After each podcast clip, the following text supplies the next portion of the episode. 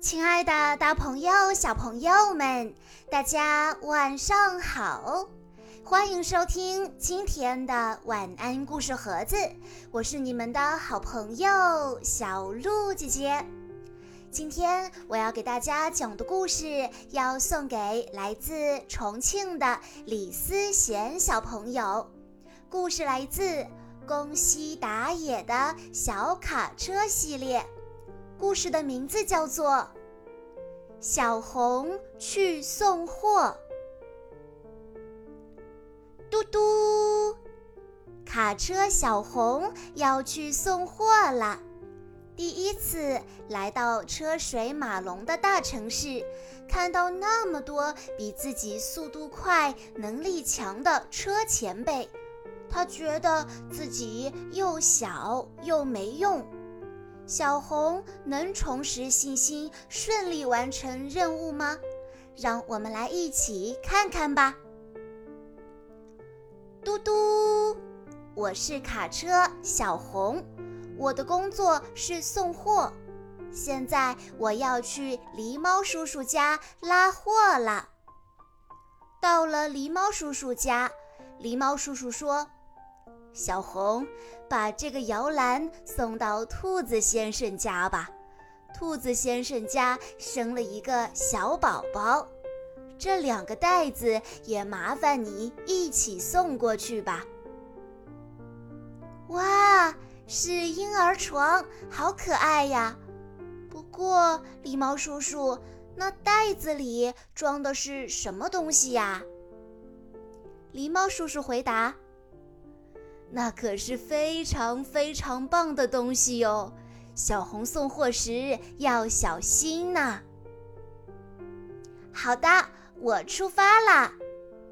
嘟嘟，要去兔子先生家，得翻山越岭，还得穿越峡谷。嘟嘟嘟小红来到了大城市。哇，太棒了吧！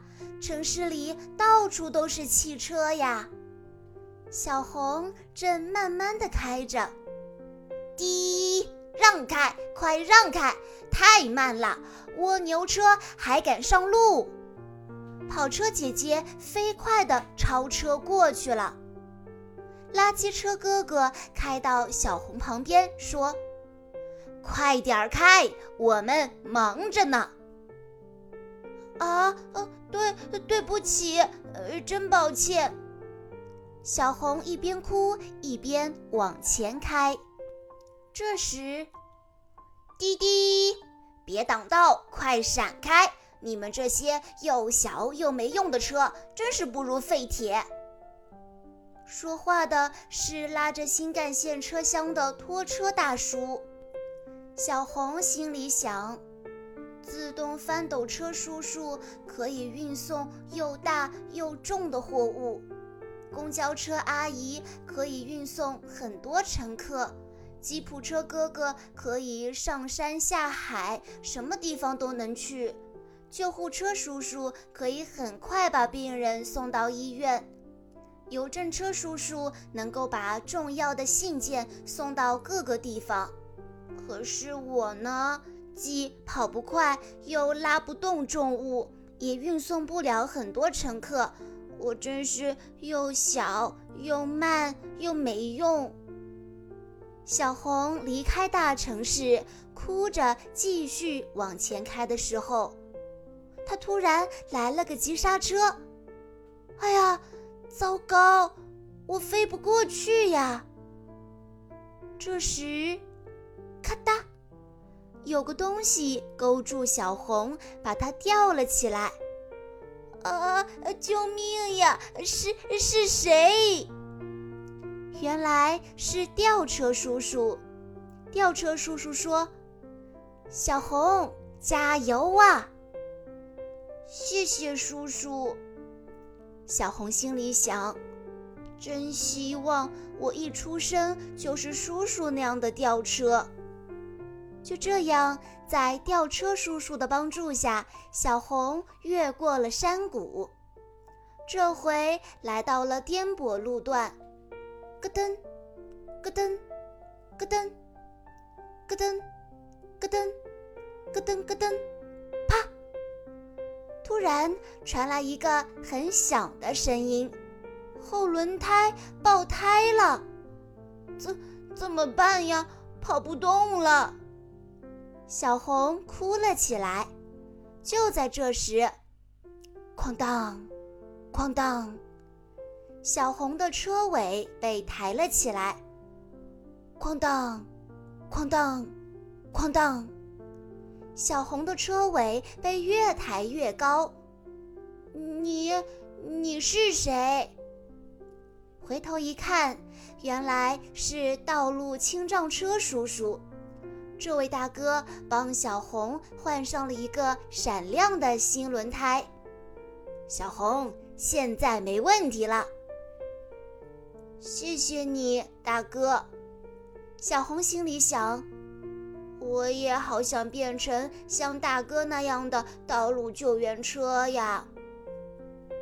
在大家的帮助下，小红终于来到了兔子先生居住的胡萝卜村。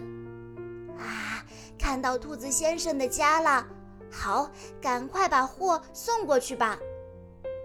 小红稍微加快了速度，开下山坡。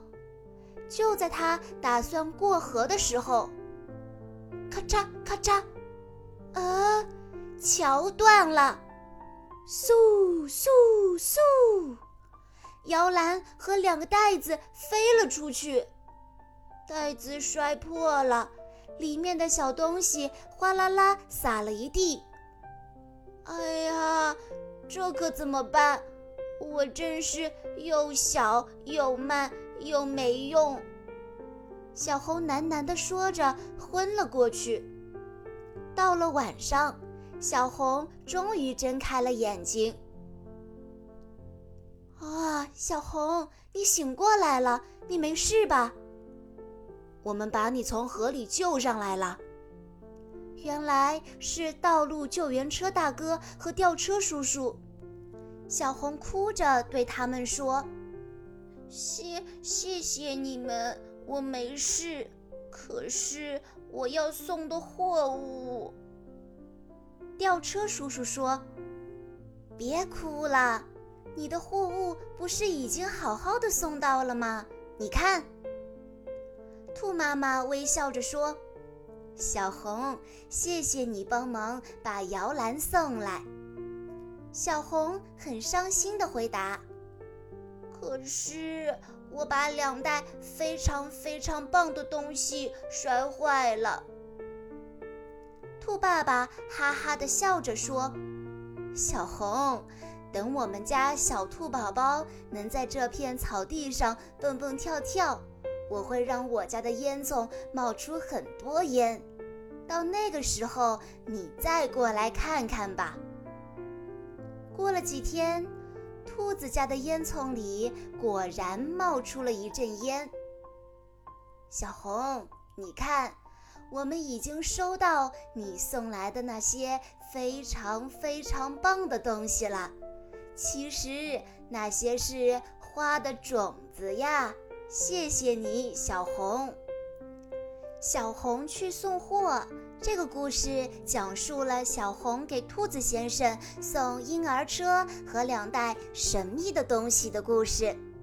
一路上看到大城市的繁忙和各种的功能车，遇到大山谷、后轮爆胎、木桥断裂、自己受伤等等困难，但是小红车没有放弃，克服困难，完成了任务。在这个故事里，不仅有爱和善良，也有坚持和坚韧。